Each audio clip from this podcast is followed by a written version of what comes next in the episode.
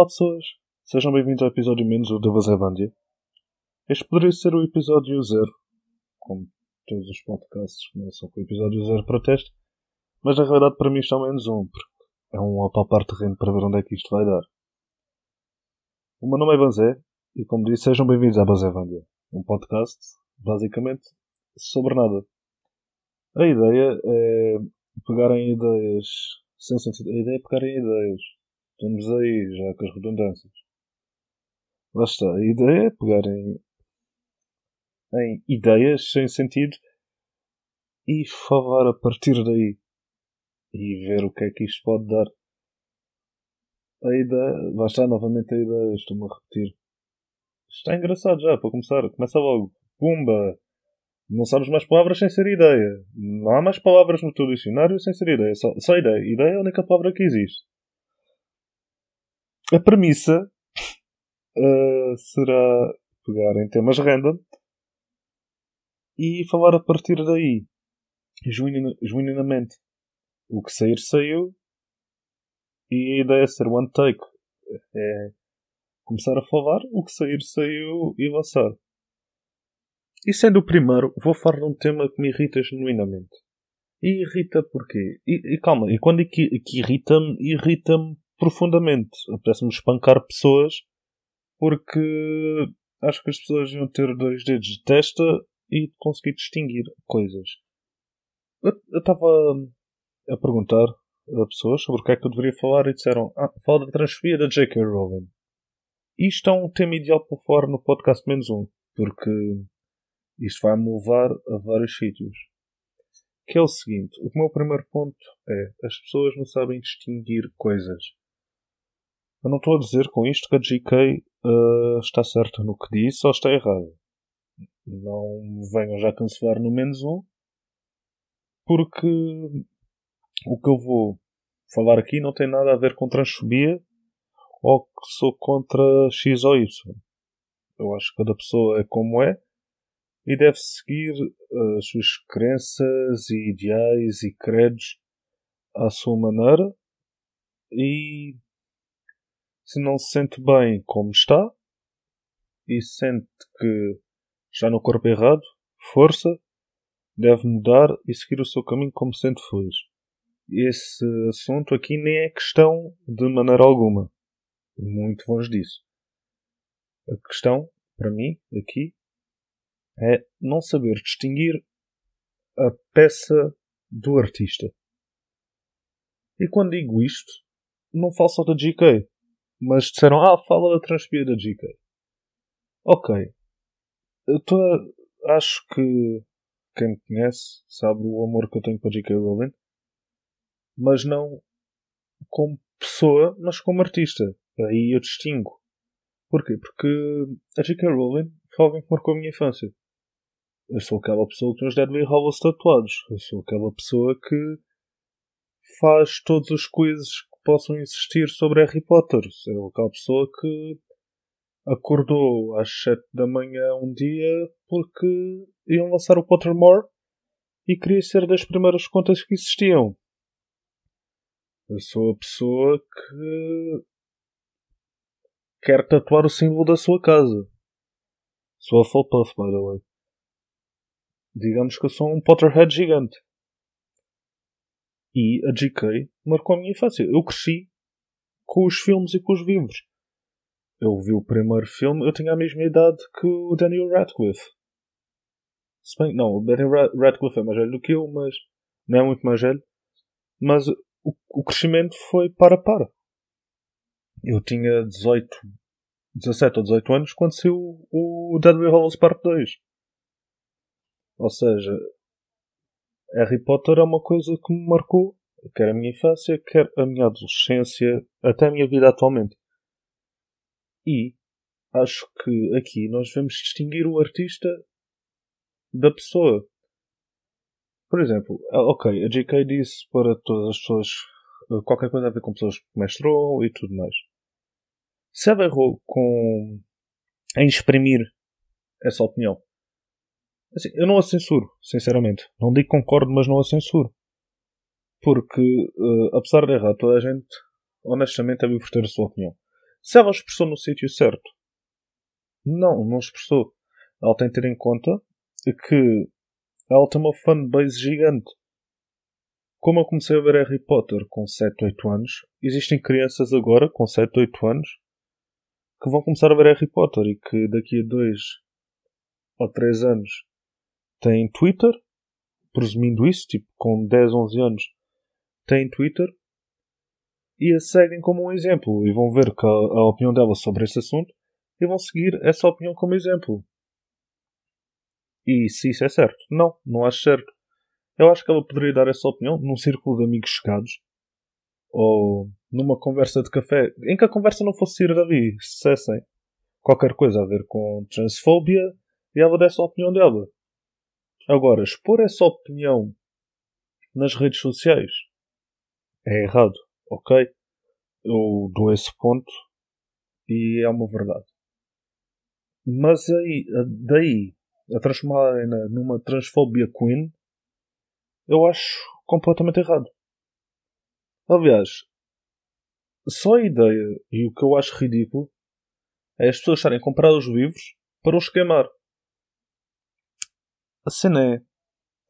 Vocês estão-lhe a dar dinheiro na mesma. Eu só lhe ter dado dinheiro por causa do. do Cursed Child, eu arrependo. Que merda de livro. Pessoas que gostam do Cursed Child, tipo. desapareçam, por favor. O que é que é aquilo? O que é que é aquela merda de livro? Ah, não foi a GK que escreveu. Não, é uma merda. Cursed Child deve ser das piores coisas do universo de, de Harry Potter. E existe muita coisa má. E incoerências. Não, não vou falar das incoerências que existem no, no Bestas Fantásticas e onde encontrá-las, porque aí existe muita, muita incoerência. E aliás, o tema não é esse agora. É a transfobia e a opinião e não saber distinguir a pessoa do artista. O facto de estarem a comprar as coisas para queimar, vocês vão continuar a dar dinheiro. Ela não vai ser cansada por isso queimarem DVDs, queimarem Blu-rays, queimarem os livros. Vocês gastaram dinheiro nas coisas. De onde é que ela ganha o dinheiro? Das royalties dos produtos. Se vocês estão a queimar por uma maneira de protesto e acham correto, pá, estamos aí, queimem. Mas o dinheiro está no bolso dela. É como agora o. Como é que se chama o novo jogo do, do Harry Potter? Uh, Hogwarts. Hogwarts Legacy. Exatamente. A dizerem, ah, nós não queremos a J.K. Rowling envolvida no jogo. Como não? Como não envolver a pessoa que criou todo esse universo não esteja presente no jogo?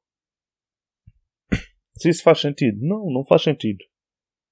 Ela não pode, ok, ela pode não estar, não, que não a querem na produção do jogo. E não, ok, perdi-me. Voltando ao foco.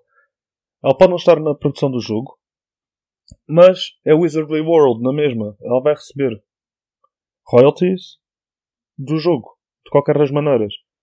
A Warner Bros. é sempre obrigada a, a dar-lhe esse dinheiro. E não é por isso que a vão cancelar. Não estou a dizer que é uma pessoa incancelável, mas acho que tem de existir limites sobre o cancelamento e sobre a parvoíce humana. Porque os métodos de cancelamento estão a acontecer são os errados.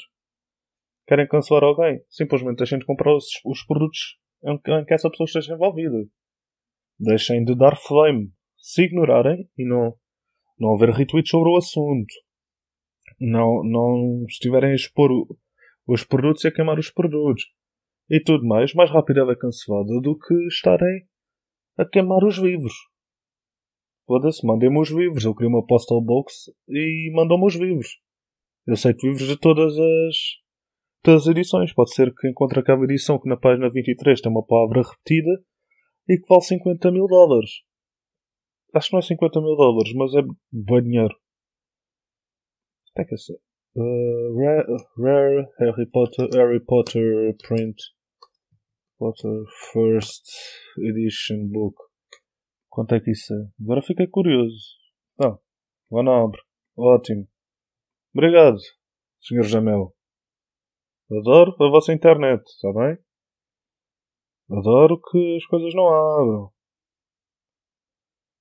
Sim, é o, é o Harry Potter and the Philosopher's Stone, é um dos primeiros livros. Uh, só há 500 cópias e são.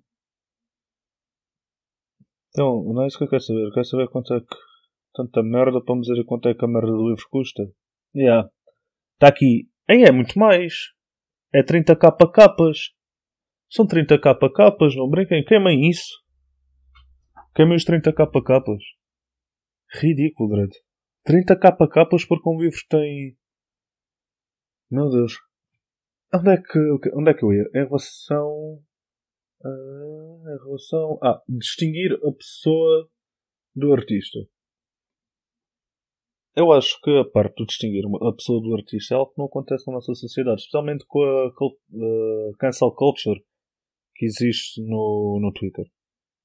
Por exemplo, Chris, vou dar o exemplo do Chris Benoit, porque é um dos primeiros que me vem à cabeça. Benoit era o meu wrestler favorito. E, como eu, acredito que de muita gente que começou a ver wrestling em Portugal entre dois, a partir de 2002 2003 na SIC Radical. E acho que muita gente sabe o desfecho do que aconteceu ao Benoit. Morreu o melhor amigo, ele tinha o cérebro completamente desfeito devido a conclusões e decidiu simplesmente: Olha, vou matar a minha família. E matou a mulher e o filho. Se eu consigo apreciar um combate do Benoit e ver o quão bom técnico ele era, consigo. Se vou crucificar a imagem dessa pessoa como wrestler, não. Porque, lá está. Ele, como técnico, como lutador, era, era excelente. Não há nada que se possa dizer em relação a isso, acho eu. Agora, como pessoa, o que ele fez é humanamente errado.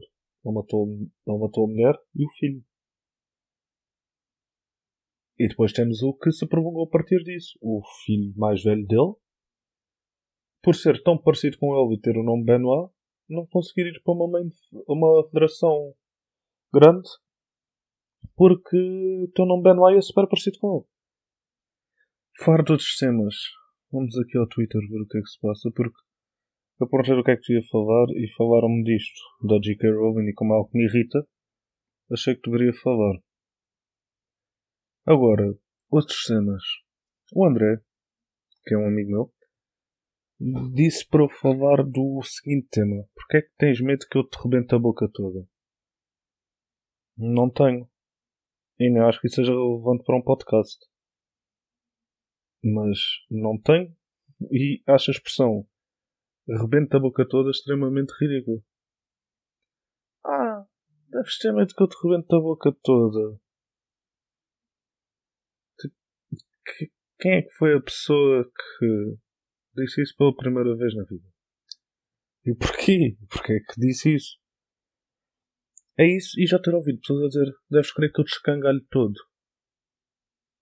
Se eu tiver num confronto com alguém que vá partir para o contacto físico, agora não podemos por Covid. É pá, eu, se me disserem, é, deves crer que eu te tudo, eu vou só rir. Porque acho a palavra escangalhar engraçada. O Marco, agora vou ver outros temas. O Marco, que tem um podcast também, que é o Livremente, que acho que já tem dois lançados, não tenho a certeza, mas já, já, já tenho lançados. E tem outro podcast, junto com a pessoa que me fez a pergunta anterior, que é o Tri Amigos sobre wrestling, que são cenas fixas de se ouvir, até. E se, quis, se gostarem de wrestling, porque não o Tri Amigos, e se quiserem ter uh, um podcast onde se fala, lá está, livremente de qualquer assunto, vão ouvir o livremente. E agora, o Marco disse para eu abordar um tema que é Growers or Showers? Como é que eu vou abordar este tema num podcast e logo no primeiro? Depois de ter estado a falar imenso tempo sobre o quão errado não, é não distinguir a pessoa da arte. Ah, growers or showers? Epá, eu pessoalmente growers porque mais vale parecer menos do que se é na realidade do que ter muito e não passar dali. E isso serve para imensa coisa. Imensa coisa mesmo. Não só para a, o sentido que tu fizeste a pergunta, Marco. Olha, obrigado. Bom, bom raciocínio de conversa. Porque imagina, isto pode-se aplicar a várias coisas, como eu estava a dizer. Não só a pênis. Quantas pessoas é que vocês conhecem que, devido à sua personalidade, ou a vários fatores, não demonstram quão bons são em algo? E depois tem outro amigo que é completamente o contrário, que não tem tantas capacidades, mas mostra que tem demais. Isso para mim é um shower. Socialmente isso é um shower. Uma pessoa que é bom em algo, mas valoriza demais o seu valor sobre esse assunto. Acho que todos nós temos um pouco de shower em nós, de certa forma. Por exemplo, eu gosto de ostentar o facto de eu ouvir vários tipos de música e conhecer vários tipos de música. É algo que é ridículo, é ridículo não serve para nada, socialmente não serve para nada, mas algo que me dá prazer mostrar algo tipo, ah, já conheço. Ouvi antes de ser fixe. É ridículo. Mas nesse caso eu sou um shower. Completamente. E como eu, acho que todos vocês têm um pouco de shower em algo. Algo que vocês acham que dominam e vão mostrar que sabem. Quando na realidade pode haver um grower perto de vocês que sabe mais do que vós, mas não vai demonstrar porque tem medo ou vergonha. E depois, quando demonstra, vocês ficam. Foda-se, esse gajo sabe mais do que eu, estive aqui a passar vergonhas. Socialmente, nós somos, temos um pouco de showers, mas também temos um pouco de growers em nós. Acho que. Lá está. A nível de ego, nós temos um pouco de ambos. Vai haver um assunto que nós vamos achar que dominamos e vamos supor que sabemos desse assunto, mas vai haver alguém que sabe mais do que nós, mas simplesmente tem vergonha de falar sobre isso. Por isso, sim, prefiro growers em tudo, porque mais vale parecer menos e na realidade seres muito mais do que parece, do que parecer logo muito e e não, e não ser nada. Tipo, é aquilo. Tu olhas para a pessoa, sabes que é aquilo. E um grower não. Tu olhas para a pessoa e ficas. Não, esta pessoa está-me a surpreender. O que é algo bastante bom. Eu acho que até em termos de amizades em geral é um pouco difícil, ok? Se bem que temos, lá está, um pouco disso em nós. Quer growing, quer showing, incutidos em nós. Mas o que é bom de tu conheceres uma nova pessoa, ou teres no teu grupo de amigos, é teres um grower. Ou teres growers que te, te rodeiam, porque são sempre pessoas que te vão impressionar, por vais ficar, ok, esta pessoa sabe imenso sobre isto. E não parece. E aprendes muito mais do que alguém que acha que já sabe tudo e vai estar um shower, mostra que sabe e tu até podes aprender e. e não passar disso. É aquilo. Essa pessoa sabe isto. Ok, ótimo. Sabe isto, sabe isto. Não sabe mais. quanto um grower pode, um grower pode te impressionar em relação a qualquer assunto. Bem, eu sinceramente, este podcast, para primeiro já passou de eu a dar um rant sobre o quão é errado não distinguir a, o artista da pessoa. Por isso, olha, voltando a esse assunto até, voltando ao assunto de J.K. Rowling, acho que o, é porque eu não pus um ponto final. Eu comecei a falar e acabei por não pôr um ponto final. Mas acho que lá está. Podem odiar a pessoa, ela não está correta no que fez, apesar de ser livre de o fazer. Podem odiar a pessoa, mas apreciem a arte, porque, tal como eu, existe muita gente que cresceu com as obras dela e usou as obras dela como escape. E acredito que, ao longo dos anos, muitas crianças vão pegar no Philosopher's Stone e vão sentir o mesmo. Vão usar aquilo como um escape dos problemas que têm na sua vida. Crianças que têm vidas um pouco difíceis vão ver o R como um exemplo. E isso é bom. Os exemplos dados nos livros são bons e são algo que vai moldar a vossa personalidade se os verem desde pequenos. Eu acho que isso seja bom. E como artista, eu tiro o meu chapéu à J.K. Rowling. Como pessoa, eu posso não gostar dela, posso achar errado tudo o que ela diz, mas tenho que dar valor ao que ela fez. E acho que era isso que devia de ser feito. Eu falei da J.K. Rowling, foi do Ben Well, mas existem imensos casos assim. E a cancel, a cancel culture é uma coisa muito bonita e muito maravilhosa, mas de facto não é. Por isso apreciem só a arte da pessoa, ou a arte que a pessoa deixa, e ignorem o resto. Bem, isto já vai quase com meia hora. Acho que para o primeiro podcast está bom. Não, não sei bem do que falar mais. Se eu continuar aqui a falar, vou só continuar a falar e a debitar ideias que podem ser utilizadas para futuros. E pronto, foi isto, pessoal. Espero que tenham gostado e que se tenham sentido bem-vindos na Banzelândia. Até ao próximo.